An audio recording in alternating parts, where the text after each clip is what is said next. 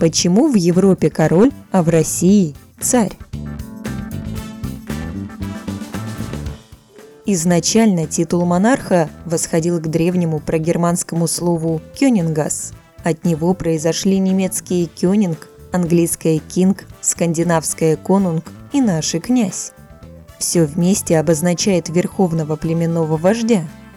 Слово «король» в славянских языках появилось во время Карла Великого. Собственно, король и есть искаженное «Карл».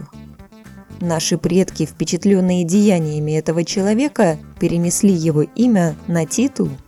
А вот слово «царь» восходит к имени первого императора Римской империи Гая Юлия Цезаря Октавиана Августа.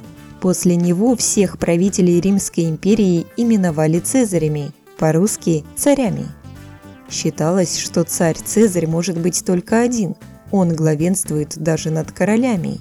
В 1547 году Иван Грозный провозгласил себя царем.